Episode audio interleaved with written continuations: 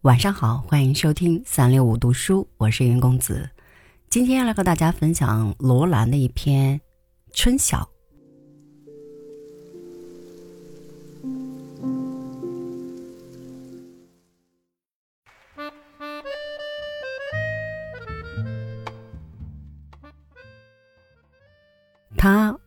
从摊在办公桌的稿纸上抬起头来，望了他一眼。他正从旁边走过，他那件大花格子的夏威夷衫显得他更骄傲了些。香烟衔在嘴上，烟雾直往他眼睛上扑，那对黑而大的眼睛眯了起来。讨厌，他心里想。但是他的眼睛随着他转，走路的样子倒是蛮潇洒的。皮鞋，哟，还是那么亮，天天都那么亮，好像他不做别的，只照顾他的皮鞋。他走过去，到了自己的座位上，慢慢的把香烟头在那铜制的烟灰缸里按了一下，别人。都用起码价钱的小白瓷烟灰缸，他偏偏自己买个铜的，自命不凡。他心里想，眼光刚收回来，却又向他溜了过去。他还没有坐下，就那样站在他办公桌前，对着桌上那一排音乐参考书出神。又是那副死相，要做什么？还不快做！他厌烦的望着他。他就那样在办公桌前无聊的站了站，然后像是勉强下了一点决心似的，抽出一本乐谱走出去了。始终他没有对他看一眼。有什么了不起？死相！他在心里骂他，回过头来继续写今天的广播稿。写不下去，都是一副阴阳怪气的样子，在办公室里晃，扰乱别人的情绪。说也奇怪，越是懒得看他，越是非看他不可。从来到这陌生的环境，他第一眼就看出这人的不友好。别人都客客气气的肯帮他的忙，唯有他对他偏就是那一副不屑的神气。我才不稀罕你对我好不好？他为自己打气，但是，真是可恨。难道我有什么不值得他对我好的地方？可不是，就凭他，论外形、论风度、论内在、论能力，哪一点也不输他。凭什么他用这种态度对我？想着，他又往那张办公桌上看了一眼。知道你拉一手好小提琴，就摆出一副音乐家的架子。那个办公桌空的难看。好像只因为办公室里有了我，他就非躲开这里不可似的。他生气的，于是他想到他刚到这家广播公司的那天，大办公室里排了三大排办公桌，一排是编审，一排是新闻，一排是节目。节目主任替他一一介绍，人太多，他也记不清都是谁。但是他记得那个高个子、穿米色衬衫的家伙，因为他就是拉小提琴的那个怪物。他听过他好几次独奏，拉那首《流浪者之歌》，一副吉普赛的神气。他向他伸出他细软的手，希望看到他脸上也有像办公室每一个男同事都有的那种礼貌的笑意。但是他只是略略碰了一下他的手指，眼睛望着他的额头，说了一声：“欢迎你来。”就自顾掏出打火机去点香烟了，仿佛他是他的上不，连他的上司对他都有礼有加。他应该说，仿佛他是在拒绝一个向他追求的女人似的。他真正感到激怒的，就是这一点。难道你会拉小提琴，就该所有的女人都追求你？以后这些天，他们见了面都很僵，不应该说是他自己感到很僵。他有着故意不表示友好的那种矜持，而他反正就是那副样子，根本不想争取别人友好的那副样子。尤其是他那懒得在办公桌旁多待一会儿的神情，和把香烟头慢慢的向同志的烟灰缸里按下去的动作，使他觉得他简直就是在和他作对。随他去算了，又不止他一个同事。他别扭的想着，收回心来，把眼睛望向稿纸。他一定又在大发音室里弹琴。他想：“哎呀，管他呢，和我有什么相干？”他骂自己。下午，丁卫农约我吃饭，丁卫农近来越来越没有味道，小白脸式，没有一点个性，真懒得去。尤其是他前天说什么“女人根本就谈不到事业，一结婚就完蛋”，完全是男性的优越感。就凭他这句话。也不该赴他的约。决定中午休息的时候给丁卫农打个电话去。为什么不去赴约？没有理由，不去就是不去。他对丁卫农也生起气来，不知怎的，今天什么都不对头。天气倒是真好，暮春时节，杜鹃花绚烂一片。有人开发音室的门，钢琴的声音漾出来一小串儿，又是那首《花之歌》，弹的倒怪有韵味的。死相。十点多了，他还没不么睡，懒虫，一定昨天晚上陪女朋友，不知他有没有女朋友，做他的女朋友也倒霉。那个办公桌空的多讨厌。尤其是那个烟灰缸。稿子已经写好，与其坐在这里看他的空办公桌，不如躲开他，躲开他到发音室去。我也会弹钢琴，不是他一个人会。发音室的门好重，隔音玻璃那里一片黑。没想到一推门就听见那一串琴声。该死，弹琴也不开灯，害人。想马上退出去，琴声却停了。适应了里面微弱的光线，他看见他那一对发亮的眼睛在向他笑。你还会笑？他心里想，用力去拉那厚重的门，这门不知怎么这么重。没关系，我不弹了。你要弹吗？他的声音厚厚的。低低的，绝对是学过发声法。他停止了拉门，站住了，背贴着门向他望着。为什么不开灯？我以为这里没有人。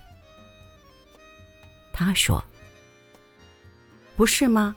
早知道你在这里，我才不来，请我我都不来。”哈，我只想随便弹几下，用不着开灯，而且。这样就不会给人知道，说我不办公偷懒。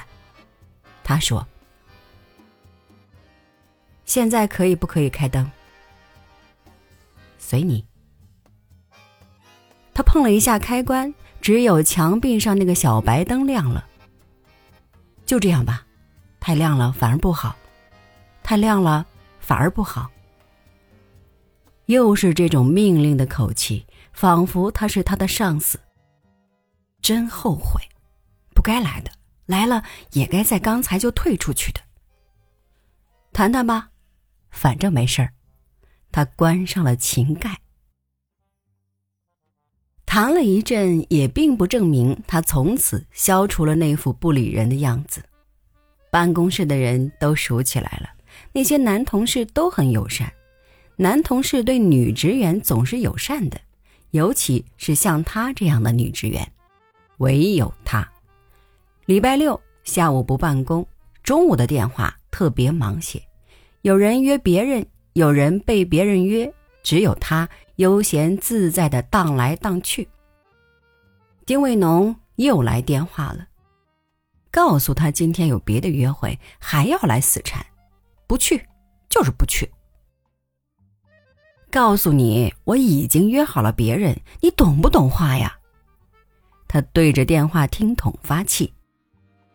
挂断了电话，他正在他办公桌旁向他望，脸上带一点看不出来的笑意，眼望着他，手却在锁抽屉。看了看墙上的电钟，离十二点还有一刻钟，就忙着锁抽屉下班了。懒鬼，还不下班？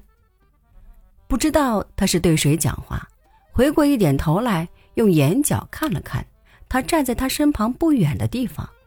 哦，原来是问我。他没言声。有个女朋友等我吃饭。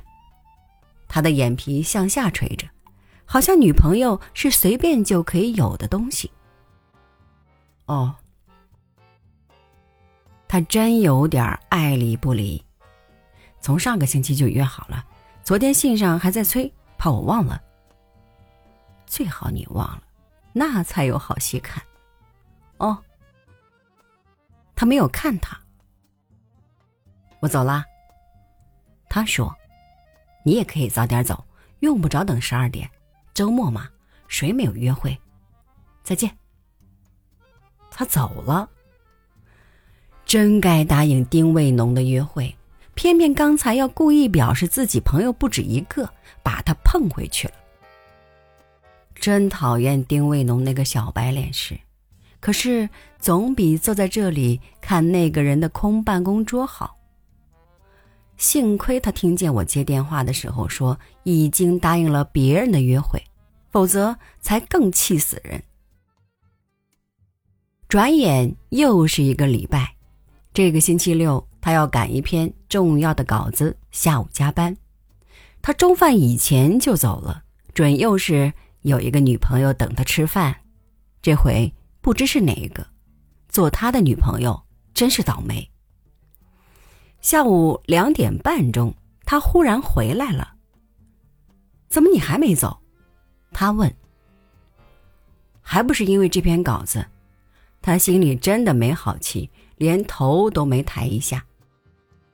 他站了一站，就走到他的办公桌那里去了。真是讨厌，有个人在旁边，害得人家还不知道写到哪里去了。撕掉一张稿纸，再重新写一段。他哼着那娃娃真舞，声音倒是蛮好听的。可是这一段又不知写到哪里去了。哎呀，你要不要走开？真想大声嚷出来，让他别在这里扰乱人家。他好像知道了人家讨厌他，哼着歌走出去了。这倒还像话。不知他到哪里去了，还会不会回来？抬头往外溜了一眼，不见他的影子，许是出去了。出去最好，不知是去什么地方，也许又是一个女朋友。不知哪里来的这些没骨头的女人，抢着喜欢他呀！哎呀，快写吧，快四点了。稿子写完了，交到编审股长的桌上，松了一口气。打开钱包，拿起粉盒，看看脸上是不是又油光光了。小镜子里却照见背后门口走廊上有个人影，紫色和灰色大花朵的香港衫，可不是他。他怎么还没走？没看见自己脸上究竟有没有油，就把粉盒盖上了，站起身来挽起钱包。真懒得经过他面前，在那里迟疑着，他却走过来了。我送你回家吧。一定是和女朋友闹翻了，来找我开心。有朋友等我。他说，这句话说的好不自然，一听就准知道是说谎。管他，在哪里等？我送你去。糟糕，在哪里等呢？在家里等。他答。哦，他怔了怔，他却忍不住笑。他一定以为这个朋友关系密切。走路回去不怕晚吧？他倒蛮仔细的。晚一点点，没关系。天晓得家里哪有什么朋友？就这样，他和他一同走了出来。还没有到家，刚到巷子口，他就说。再见了，说是怕朋友误会，真是见鬼。翠堤春晓，卷土重来，音乐片子加上爱情，谁都想再看一遍。他也一样，想想维也纳森林的破晓，那嘚嘚的有节奏的马蹄声，那清越的短笛，那雾蒙蒙的森林，那罗曼蒂克的马车。男主角那浓密的眉毛和黑亮的眼睛，倒有点像他。看了看他的办公桌，今天他倒很像那么回事儿，坐在那里很用心的剪一堆旧报上的音乐报道。他一面把剪刀放下，伸手去拿浆糊，一面说：“翠堤春晓很不错。”话不知是对谁说的。看了看办公室里的别人，别人都在忙自己的公事儿，他无可奈何的嗯了一声。徐红说他已经看了五遍了，还要我再请他看一遍，真是中了迷。徐红是谁？他声音中带出了抗议：“你对谁说话？人家又不认识什么徐红、徐绿的。”一个女朋友，他轻描淡写的说。小心翼翼的把一小方剪报往剪贴簿上粘了上去。他别过头去，向旁边一个女同事说：“刘依云，你今天这件衣服很漂亮，真的，谢谢你。我一直担心这浅黄色不适合我的皮肤，真的很漂亮。你很会选颜色，比那些红红绿绿清雅多了。”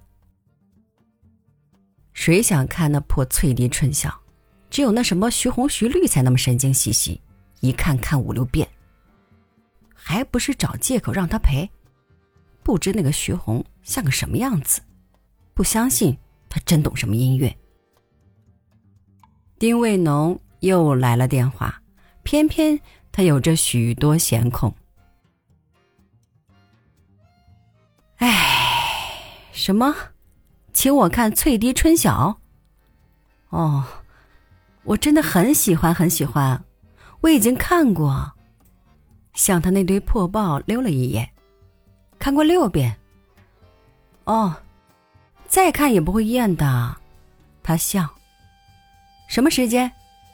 啊，四点半呢。哦，好吧，一会儿见。放下了电话，坐回自己的位子上来，一扭头见他正朝着他微笑。没想到你比徐红更入迷。他说：“什么入迷？电影？不是，是音乐。”他扬了扬眉毛。不是，是爱情。他挤了挤眼睛。死相，谁对爱情入迷？徐红也许，我，反正不是。以为我答应了丁卫农是为了爱情，别了，他也配。可是又为什么答应他呢？真不明白自己这是在做什么，单单为了想看《翠堤春晓》而就答应丁卫农，才懒得和丁卫农在一起，让他别得意。等一下，就打个电话去取消刚才的约会。身体不舒服嘛，还说什么理由？想看那罗曼蒂克的维也纳森林，不会自己去？真是的。电影院门口熙熙攘攘的，他自己买好了票，站在那个委托行门口看橱窗，看着看着，橱窗玻璃上映出了一个人影，站在他身旁，贴得他好近。无聊，他往旁边挪了挪，那个人倒笑了，这笑声好熟，可不是他。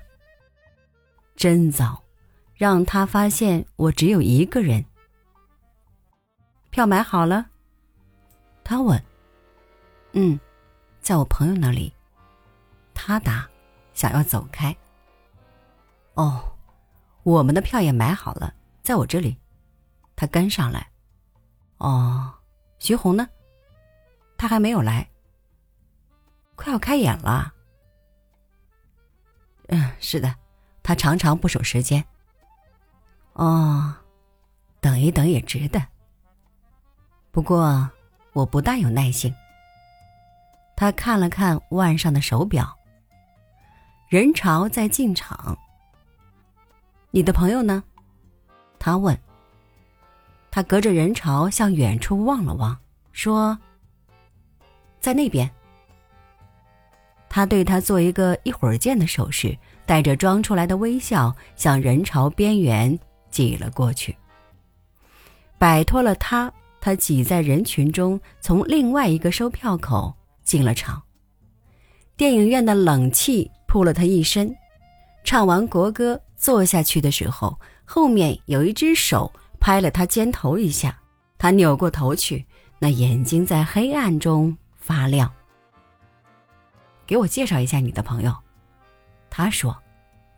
他往旁边的陌生人看了一眼，说：“徐红呢？”他朝旁边的空位子望了望，说：“他还没有来。你该等他。”我说了，我不大有耐心。银幕上在放预告片。一幕海景很动人，他回过身去看银幕。你还没有给我介绍你的朋友，他在后面说。他又向自己左右的陌生人看了看，笑着说：“等散场的时候吧。”翠堤春晓的情节，他几乎会背，所要捕捉的无非是那几个动人的镜头。电影散了，从座位上站起来向外走。片子真好，真值得一看再看。他说：“嗯，那场维也纳森林够诗意。”他一面说，一面吹起那鸟鸣的口哨，吹了一阵。他说：“我真喜欢那种马车，可惜这里没有。乌来就有。”他冲口而出，说了，又有点后悔。哦。我倒不知道，什么时候倒要去坐坐。已经随着人潮到了影院门口。我要从这边回家了，他说，对着那刺眼的夕阳戴上了太阳眼镜。哦，你看，徐红在那边，真糟，他一定记错了时间。他笑得很响，笑那个记错了时间的徐红。再见，他向他挥手。匆匆地向另一堆人潮走去。该他倒霉，连着看两场翠堤春晓。时间还早，这个下午过得好别扭，绕了一个圈才绕到公共汽车站。刚刚站定，却看见他也站在那里。他旁边，左边是一个军人，右边是一个胖太太。难道？他是徐红，他差一点笑出来，忍住了笑，他却回过头来对他笑了。你的朋友呢？他问。哦，他回去了。真是见鬼！你不是去看《翠堤春晓》？我又不是神经病，刚看完又看。那你？他把手里的唱片一扬，笑哈哈的说。我去买了一张《翠堤春晓》的唱片，那你？他抢着向他挤了挤眼睛，朝旁边那位胖太太努了努嘴，又摇了摇头。他疑惑的朝他和那位胖太太轮流的望着，车子来了，胖太太抢先挤上了车，他让过了几个乘客，也让过了他，跟在他后面上了车。两个人吊在车厢的皮套上摇晃着，他忍了好久，才忍出来那要迸发出来的笑，低声地说：“徐红很漂亮。”嗯。他绷着脸，鼻孔一张一张的，笑意从鼻孔里往外挤。只是太丰满了一点。他侧过头来，笑了。这张唱片是特为给你买的。他说：“谢谢你。”他说：“笑意从脸上回到了心里，在心里流着流着，汇成了一湾小小的湖。”里面注满了他那厚沉沉的声音，把心血都赶到了脸上，脸上潮热热的。车子在拐弯，他扶了他一把。星期天到乌来去坐小马车，好不好？他问。他把目光投在他那浓密的眉毛和发亮的眼睛上。你该找徐红陪你去。哦。不要给我出难题了，哪来的徐红？那么找请你吃饭的那些女朋友去，哪里来的请我吃饭的女朋友？你自己说的。哦，他们，他们都是徐红。他忍住一大串的笑，看看那位胖太太下车去了。他鼓起腮帮往车门那里走。你这人没实话，不理你了。他跟着他下了车。从现在开始，我每一句都是实话。从你到我们电台那天，我就打定主意要追求你。